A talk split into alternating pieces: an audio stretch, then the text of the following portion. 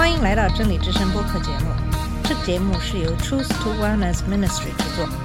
在这个节目里，我们要从一个不一样的角度向你介绍圣经和基督，带你走进一个属灵的世界。我们的节目在每个星期二和星期五更新，欢迎你的收听和关注。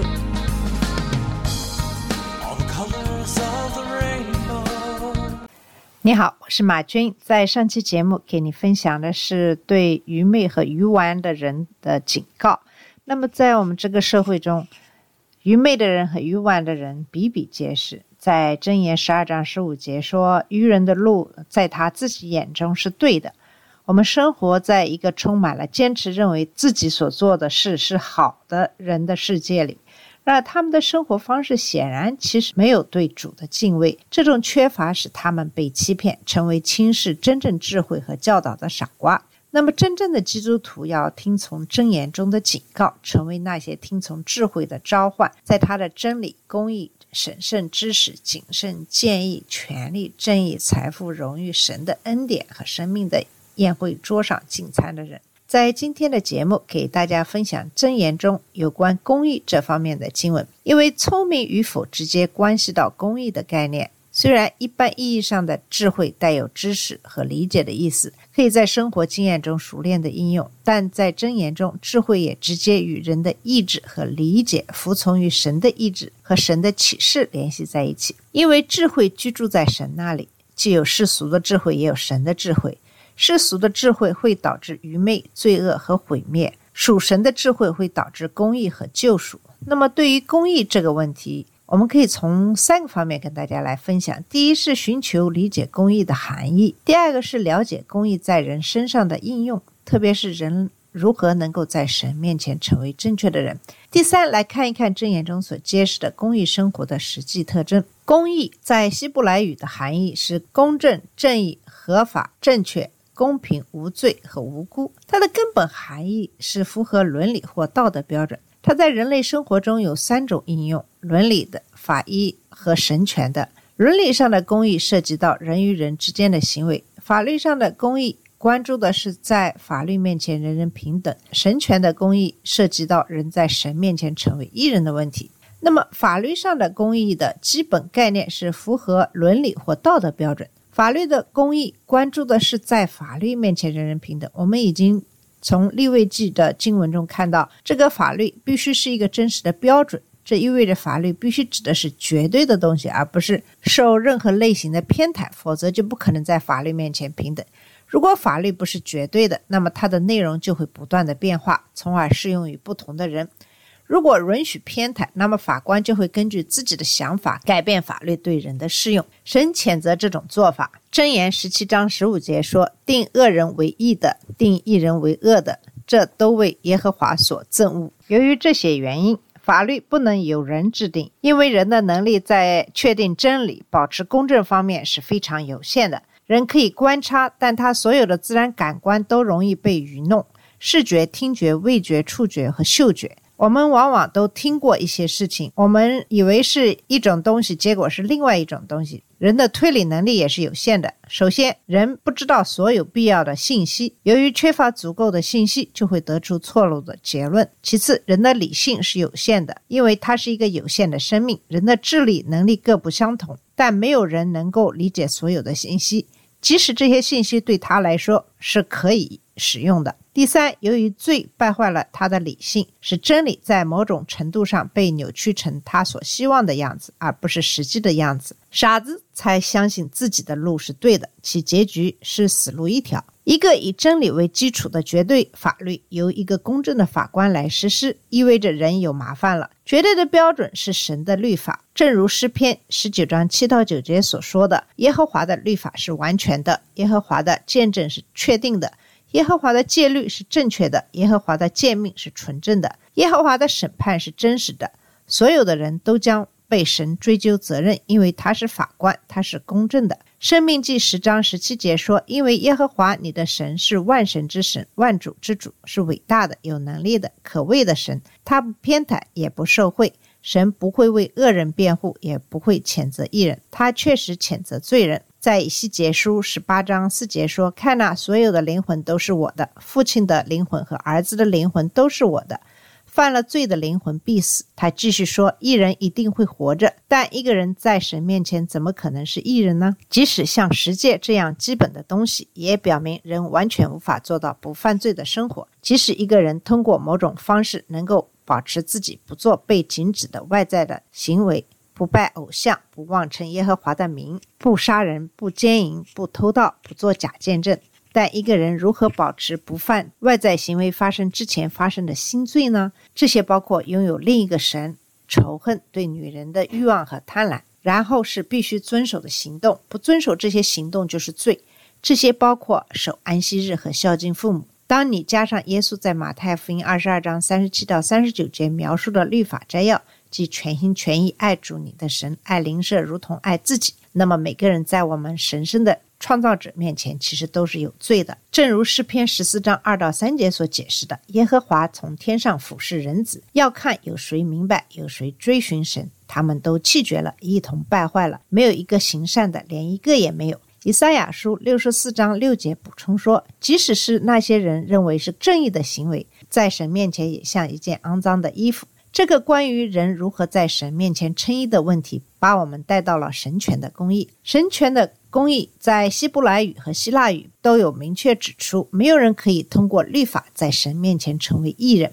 然而，神一直为自己拥有被他召唤到自己身边并成为义人的人，必须有一种方法使人在律法之外成为义人。但律法仍然得到满足，所以神是公正的。从亚当和夏娃的第一次犯罪中，我们看到这将与替代物有关，他将支付死亡的罪的代价。神用动物的皮为亚当和夏娃遮盖他们的羞耻。然而，动物并不等同于人，所以必须有更多的东西。我们在创世纪十五章六节中得到了关于神公益工作的下一个线索。我们被告知亚伯拉罕信了耶和华，耶和华就将他算为公义。这一主题在整个圣经的其余部分都反复出现，即人可以在神面前因信而得义。但是具体而言，是什么样的信心？怎样才能在既仁慈又有恩惠的神面前显出公正和公义呢？希伯来圣经中解释这一点最清楚的文字是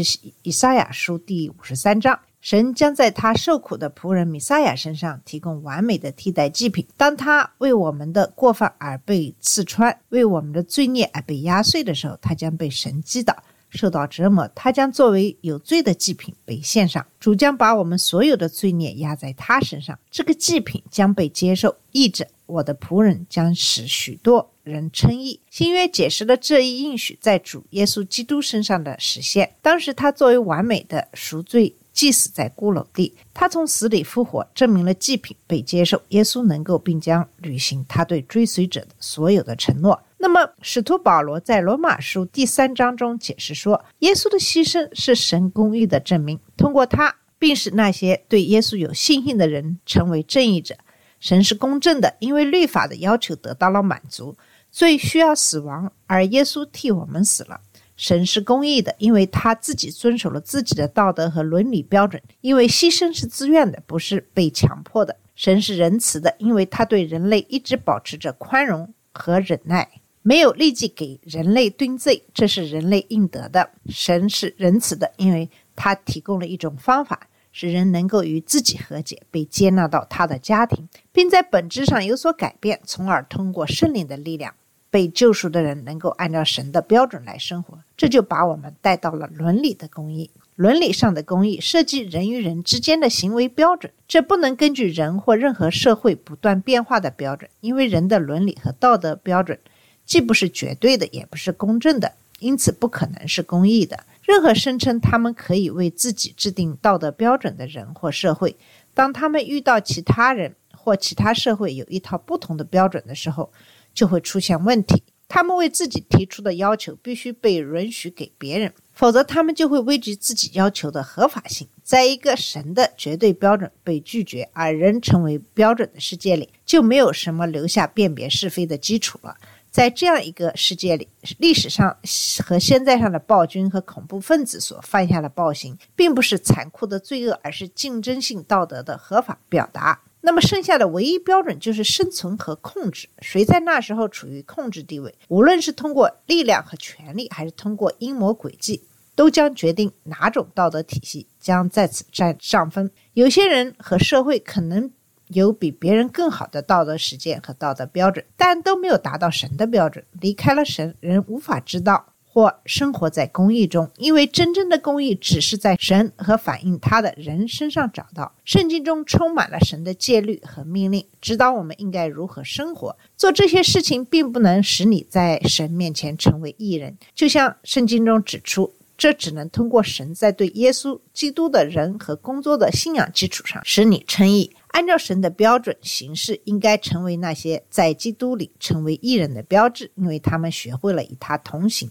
箴言书为我们提供了关于道德上的公义和如何在其中行走的实际指导，这也是箴言书的目的所在。首先，公义与智慧紧密相连。在以前的节目中，关于智慧的所有内容都流入了公益的生活中。正是靠着智慧，我们才能辨别公益，坚持走公益的道路。智慧本身说的是公益的事，公益与智慧同在，他走公益的路，走正义的路。这就是为什么国王和统治者可以通过智慧来统治和颁布公正的命令。愚人在自己眼中才是正确的，智慧的人与智慧和他的公益同行。毫无疑问，对神来说，我们走在公义中是最重要的。箴言二十一章三节宣称，行义和公义都是耶和华所喜悦的，而不是牺牲。公义和正义比罪恶和内疚的祭品更好，这是有道理的。因为避免犯罪比在犯罪后献上祭品作为补偿要好。或者换个说法，遵守法律比违反法律付出惩罚要好。但也有自由意志的平安祭，标志着与神的关系。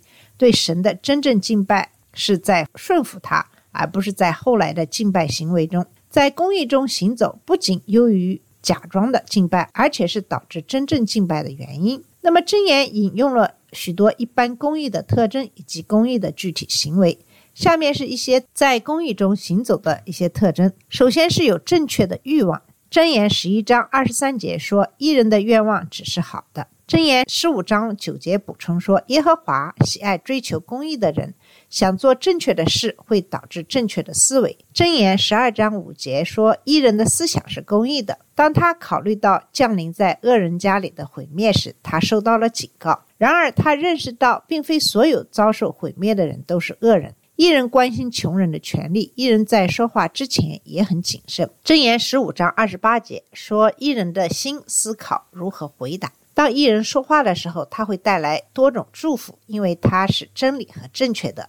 伊人所说的话流淌着智慧，带来可接受的东西，所以他被比作精选的银子，也是生命的源泉，因为他养活了许多人，他们给自己和他人带来祝福。所有这些东西都与愚人和恶人相反。愚昧的人和恶人说的没有价值，因为他们说的都是不正当的、虚假的和欺骗性的，导致毁灭、暴力和死亡。艺人的性格是以他们的言行诚实为标志，这一点是如此的强烈，以至于艺人憎恶虚假，认为不义之人是可憎的。箴言二十章七节说：“艺人行在他的正直中。”他的儿子在他之后是何等有福！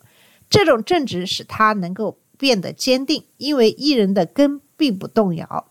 他将像狮子一样大胆，即使事情不顺利，他的诚实和正直仍然是真实的。箴言十六章八节说：“与公义相比，少许的收入胜过不义的大收入。如果他被打倒了，他也不会一直这样。”箴言二十四章十六节说：“因为一人跌倒七次还能站起来。”唯有恶人在灾祸的时候跌倒。一人是谦虚的，他们认识到自己的局限性，寻求并听取智者的建议，而不是像愚昧的人一样认为自己的方法是正确的。因为艺人不以自我为中心，他们关心他人，包括他们的动物。他们对有需要的人很慷慨，并且会有东西可以给，因为他们已经学会了满足。箴言十三章二十五节说：“一人有足够的东西满足他的胃口。”这必须包括满足，而不仅仅是丰富的财富。因为所罗门也观察到，当好东西增加时，消耗他们的人也会增加。那么，对他们的主人来说，除了看着，还有什么好处呢？一个正直的人将谨慎地对待他的财富，这样他就能为他的孩子留下遗产。艺人的品格和行为会使自己和他人得到祝福，因为艺人的道路就像黎明的光，越照越亮，直到天明。艺人的光是欢喜的，艺人的好处包括主的关注、保护、胜利、奖励、财富和生命。这些好处确实从艺人能够到主面前祈祷开始。箴言十五章二十九节说：“耶和华远离恶人，却听艺人的祷告。”尽管艺人的一些好处似乎是他们所做的事情的自然结果，因为义的工价是生命，但现实是，是主把他的祝福放在艺人的居所上，是主的干预不会让艺人挨饿。执行正义对艺人来说是快乐的，因为只是因为艺人在神面前有正确的地位，否则对他们来说是一种恐怖。箴言二十九章六节说：“人因过犯和邪恶被掳，唯有一人歌唱欢喜。但这只是因为一人的过犯已由基督偿还，并被赦免。继续走在无罪的人的公义上，将使他的路平坦。主将保护和拯救一人，他将有足够满足他的胃口。一人的家必站立，但主的祝福往往比这更远。箴言十六章三十一节说：“白头是荣耀的冠冕。”在公益的道路上有他，长寿是主的礼物，主还将财富托付给艺人。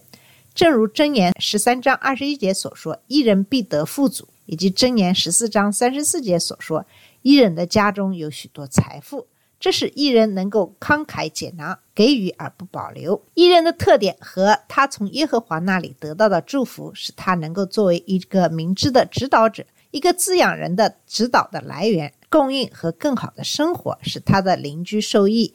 与艺人有直接关系的每个人和每件事，当然都会受益。他的牲畜得到更好的待遇，他的父亲欢欣鼓舞，他的儿子会得到祝福，甚至他的孙子也会得到遗产。普通民众也会做得更好。艺人增多，百姓就欢喜；艺人得胜，就有大荣耀。当情况相反时，人们就会成长，并隐藏自己。这就是为什么公益使国家升华，而罪恶使任何民族蒙羞。这就是为什么艺人的记忆是有福的。那么，在这些鼓励人们追求公益的许多话语当中，也有许多关于对不义者的警告，也就是说，许多关于不这样做和犯下罪行的警告。大多数表达义的特点和祝福的箴言，都会与恶人和他们自己带来的诅咒形成对比。箴言十七章十五节说。那称恶人为义的，那称义人为罪的，他们都是主所憎恶的。箴言二十五章二十六节说：“正直的人在恶人面前让步，就像被践踏的泉水和被污染的井。”箴言十四章十二节仍然是最强烈的警告之一，说有一条路是对的，但它的结局是死路，但它甚至比外在的行为更严重。正如箴言是二十一章二节所解释的。人的路在自己眼中是对的，但主会衡量人心。如果一个人愿意寻求主，公义将使他摆脱作恶的后果，甚至其诅咒。这最终归结为你选择相信和追求什么的选择。箴言十章二节说：“不义之财无益，唯有公义可免死。”箴言十三章六节说：“公义护卫道路，无辟瑕的人，邪恶颠覆罪人。”箴言十一章十。九节说：“不敬神的人用口毁坏他的灵舍，唯有一人记着知识得救。一人是有希望的，但必须离开自己的邪恶，把希望寄托在主耶稣基督身上。”箴言十八章十节说：“耶和华的名是坚固的塔，一人跑进去就安全了。”好了，我们今天的节目就到这。今天主要给大家分享的是在箴言当中有关公益的一些经文。好，谢谢你的收听，我们下次节目再见。这里是真理之声播客节目，真理之声是 Truth to Wellness Ministry 旗下的一个节目，由 Truth to Wellness Ministry 制作和播出。如果你有什么想跟我们分享，请给我们发电子邮件，我们的邮箱地址是 truth to wellness at gmail dot com。你也可以直接去我们的网站 www dot truth to wellness dot com 浏览更多的信息。下次节目再见。